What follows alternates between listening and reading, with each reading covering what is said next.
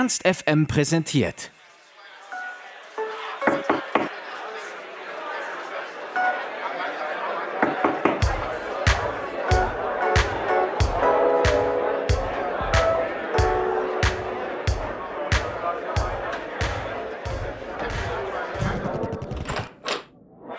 Backstage.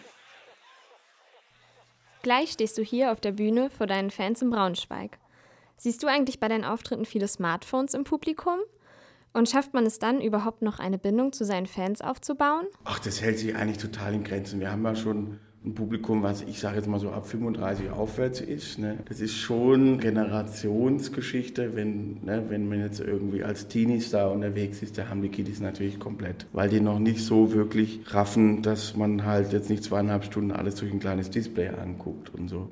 Da funktioniert das parallel, wenn man gerade so bei meinen Nichten und Neffen, die die dann halt so angucken und nebenher schon das Ding irgendwie laufen haben. Also wenn es extrem wird, sage ich auch immer was dazu. Da mache ich dann immer einen Witz und spreche die Leute direkt an und sage, hey, du hast jetzt seit einer Stunde das Ding in der Hand. Ich kann ja die Leute direkt anquatschen. Die ist ja nicht so, dass ein Programm abballert und egal, ob Leute da sind oder nicht. Also man spricht die ja auch direkt an und alles gut. Aber das hält sich total in Grenzen. Ich spiele ja auch damit manchmal. Wir haben einen Song, der heißt Du bist das Licht.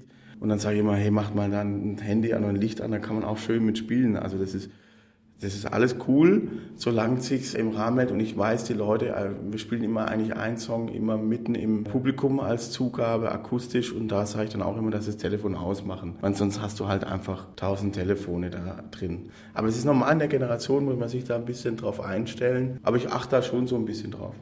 Die Momente deiner Konzerte werden danach ja viel über soziale Netzwerke geteilt. Denkst du, dass Social Media eine Art Must-Have als Künstler ist? Es ist einfach gut, wenn man da mit der Zeit mitgeht. Also wenn Paul McCartney bei Instagram als 75-Jähriger irgendwie was postet, ist es total cool, weil man mit der Zeit mitgeht. Und da gibt es auch verschiedene Ansicht, Ansichtweisen. Also bei mir ist es so, dass ich ähm, da sehr wenig Zeit mit äh, verschwende, weil ich mich damit auch nicht beschäftigen möchte. Ich möchte nicht irgendwie sagen, ich habe jetzt ein Schokotörtchen gegessen und jetzt gehe ich gleich noch Spaghetti-Eis essen und so.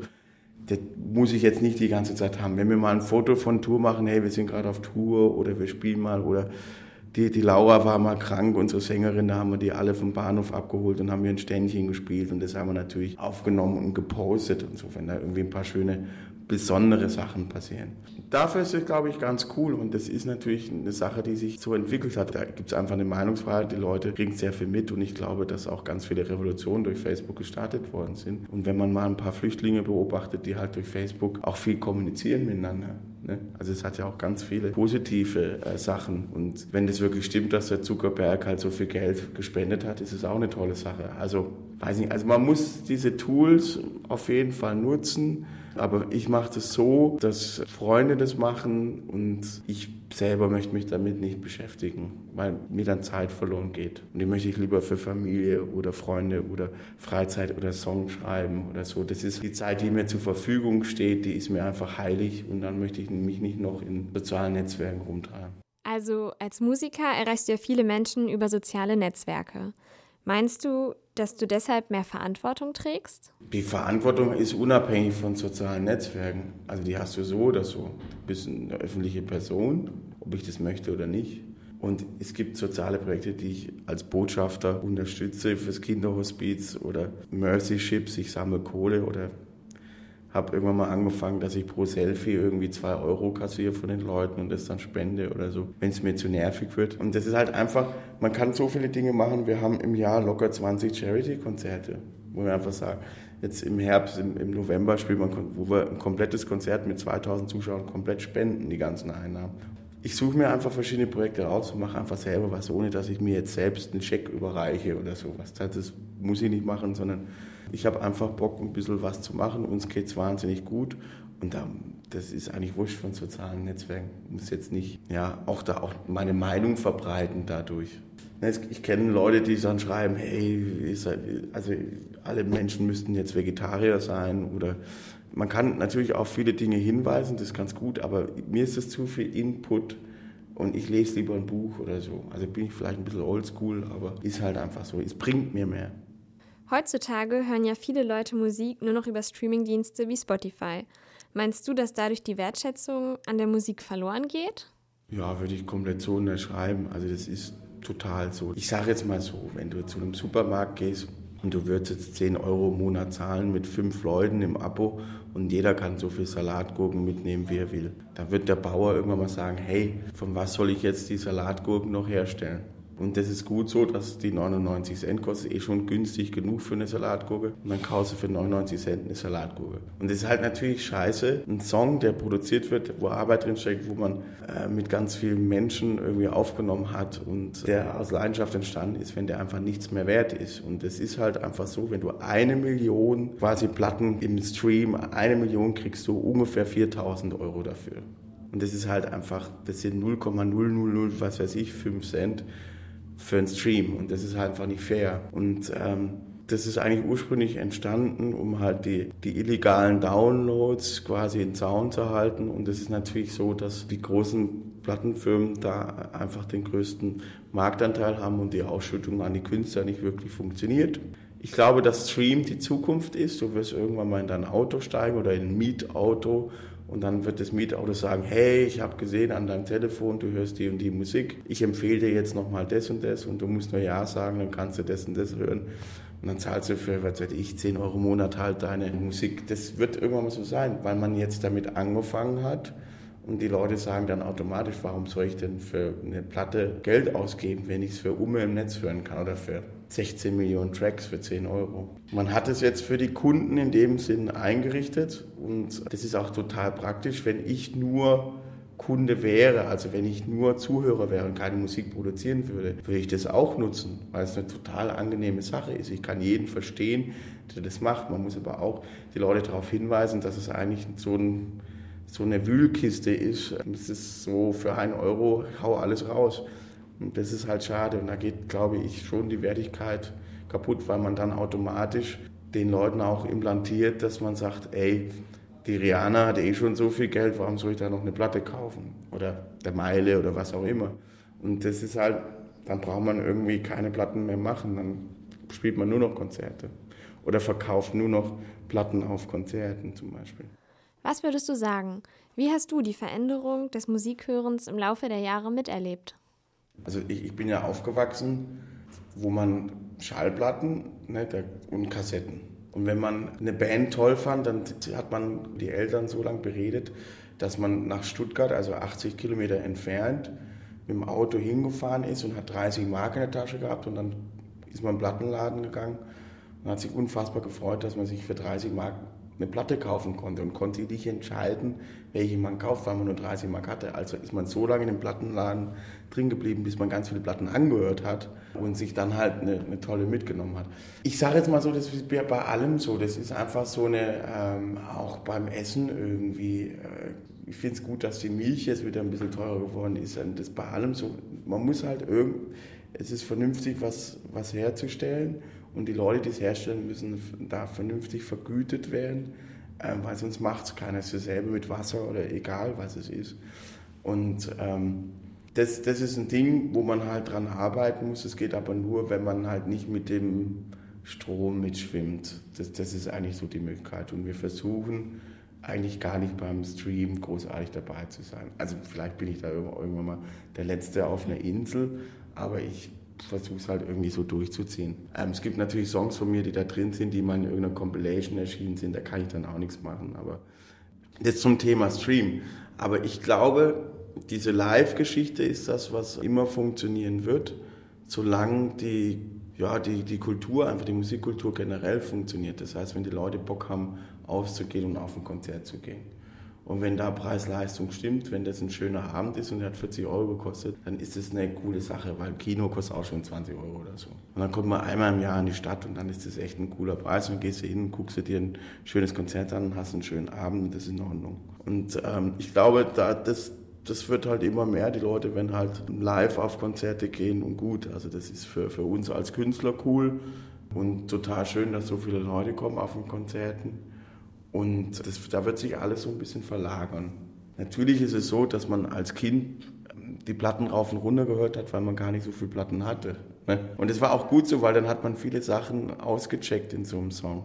Ich glaube, heutzutage läuft irgendein Spotify-Sampler mit irgendeinem MP3-Ding in der Ecke und dann wird der Computer sucht dann automatisch Songs aus, die dir gefallen können und dann, das ist total nett und dann kriegt man auch ein paar Sachen aber man vertieft sich da nicht, weil es ist immer schön, wenn du Musik herstellst und eine Platte machst, wenn du da man sehr romantisch rangeht und denkt, hey, die Leute gucken sich vielleicht noch das Cover an oder lesen das vielleicht noch oder beschäftigen sich mit den Texten, was auch immer. Ich glaube, dass das schon der Fall sein wird, aber für mich ist es, geht da sehr romantisch ran und werde es, glaube ich, immer so weitermachen.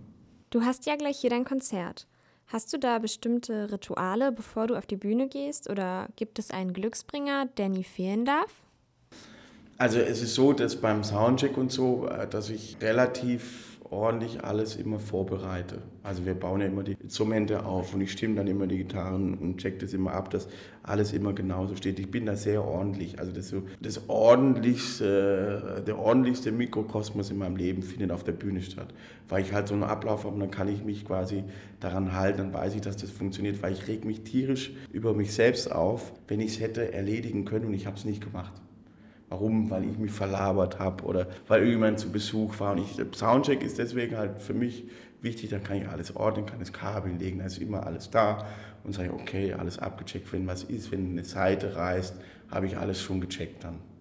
Und dann gehe ich auf die Bühne, bin ich beruhigt, das Mikrofon muss auch immer so stehen und so.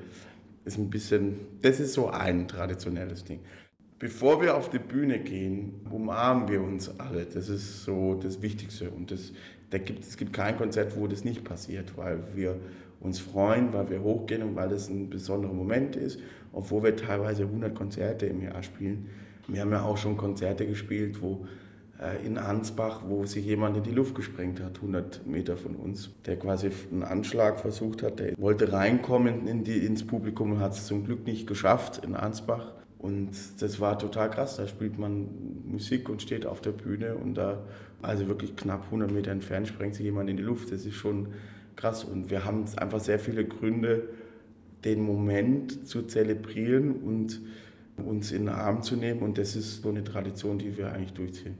In deinen Songs vermittelst du ja deine ganz persönliche Lebensphilosophie. Siehst du eine Art Notwendigkeit darin, dass andere Menschen deine Botschaft verstehen und leben? Das ist nie so mit dem Zeigefinger. Ne? Das ist immer, wenn man einen Song schreibt, dann sagt man, hey, du musst, du musst, du musst. Es ist einfach total schön, wenn man Dingen konform geht. Aber wenn ich einen Song schreibe, denke ich jetzt nicht primär an das Publikum oder sonst irgendwas, sondern es ist, sind für mich Bilder, die ich da zusammenbaue und die für mich irgendwie Sinn machen. Und ich bin auch nie wirklich auf der Suche nach jetzt einer großartigen Aussuche, sondern es passieren dann so Sätze, was weiß ich, mit viel Glück bezwingt die Demut unseren Zorn oder so. Das könnte jetzt sehr pathetisch, ist auch sehr pathetisch, aber damit meine ich, ich lang mir halt selbst an die Nase und meine einfach so, manchmal passiert es, dass man irgendwie ja fast schon eine Wut im Bauch hat und es gibt einen ganz schönen Satz von Mark Twain, der sagt, man soll, bevor man eine schwierige Entscheidung trifft, erstmal oder eine schwierige Antwort gibt auf eine schwierige Frage, erstmal auf vier zählen. Und da hat er total recht, weil sich dann alles so ein bisschen runterkühlt. Und natürlich sind es dann global gesehen riesen Luxusprobleme, die wir haben, wenn es überhaupt Probleme sind. Und das ist eigentlich das, das ist so die Kernaussage, dass ich einfach feststelle, dass wir ein ganz tolles Leben haben, dass wir 1,5 Prozent der Weltbevölkerung sind. Wir sind ganz oben an der Spitze der Nahrungskette in Deutschland und es ist ein wunderschönes Land. Und ja, wir, wir leben das und wir genießen das auch auf Tour zu sein und ich zelebriere das einfach, das für so ein bisschen Klassenfahrt, kann man sagen, jedes Wochenende. Wir freuen uns auch, wir haben alle Familie und freuen uns, wenn wir dann zwei, drei Tage unterwegs sind. Es ist total schön. Wir lieben uns sehr. Wir sind wirklich mit die engsten Freunde und würden auch zusammen in Urlaub fahren, machen wir auch und gehen wandern oder was auch immer.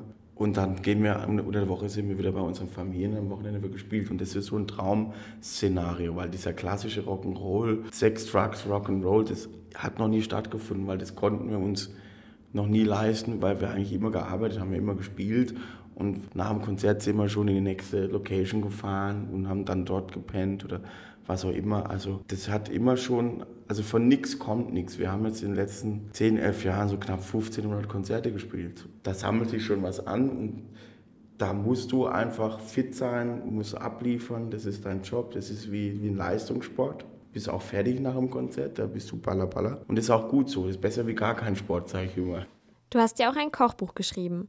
Was ist dein Rezept fürs Glücklichsein? Ah, also das Kochbuch, ist, das sind zwei Kochbücher, aber es ist eigentlich aus dem Grund entstanden, weil ich sehr, sehr gerne koche. Aber da sind Noten drin und ich kann selber keine Noten lesen und ich werde es in dem Leben auch nicht mehr anfangen. Mhm. Und die Leute wollen halt die Songs nachspielen können. Und habe ich, oder einige, und dann haben wir das irgendwie gemacht. Das war mir zu langweilig, weil es halt nur weiß und schwarze Punkte und so.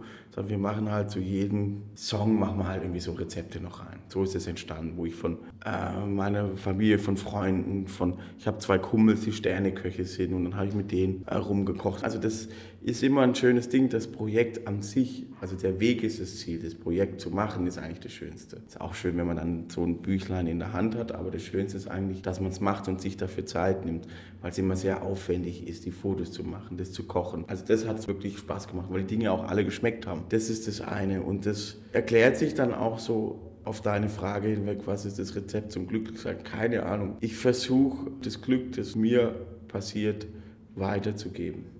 Und das ist mir, was sehr wichtig ist, dass mir absolut bewusst ist, wie viel Glück ich habe. Und ich weiß auch, dass man ein ganz kleines bisschen Talent braucht und dass man fleißig sein muss. Und wenn ich besser Gitarre spielen möchte, dann muss ich mich halt auf meinen Arsch setzen und üben. Und all die Leute, die mit mir auf der Bühne stehen, haben 20 Jahre lang in irgendwelchen Kellerräumen gesessen und ihr Instrument geübt. Und deswegen sind die auch so gut.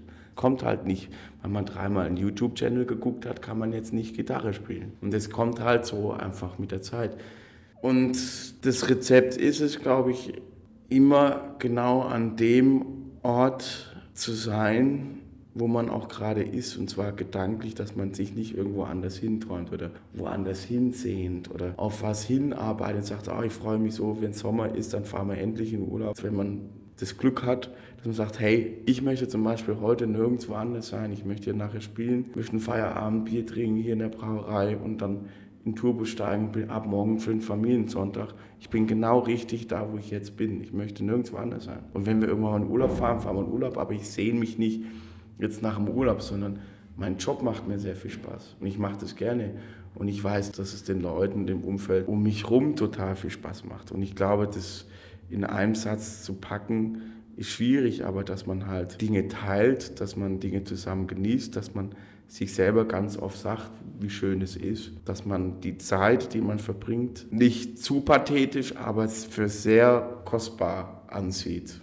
Ne, weil man jetzt, ist jetzt ein bisschen pessimistisch, aber wenn man sagt, ich bin jetzt, gehe jetzt auf die 40 zu und ich habe jetzt vielleicht noch 40 Sommer oder 30 oder 50 Sommer und so ein Sommer geht wahnsinnig schnell vorbei dann weiß man, wie kostbar das Leben ist, nur als Relation. Und deswegen ist so, okay, wir haben geiles Wetter, wir stehen auf einer tollen Bühne, das ist schon die halbe Miete, dann kommt Publikum, auch schon mega fett. Das sind so die Wertschätzung für den Moment, für das Leben. Das ist, glaube ich, ganz wichtig und jeden so sein Ding machen zu lassen, außer äh, das geht nicht konform mit gesellschaftlichen Regeln. Also wenn jemand ein Arsch ist, dann muss man ihn auf jeden Fall verdeutlichen, dass es ist.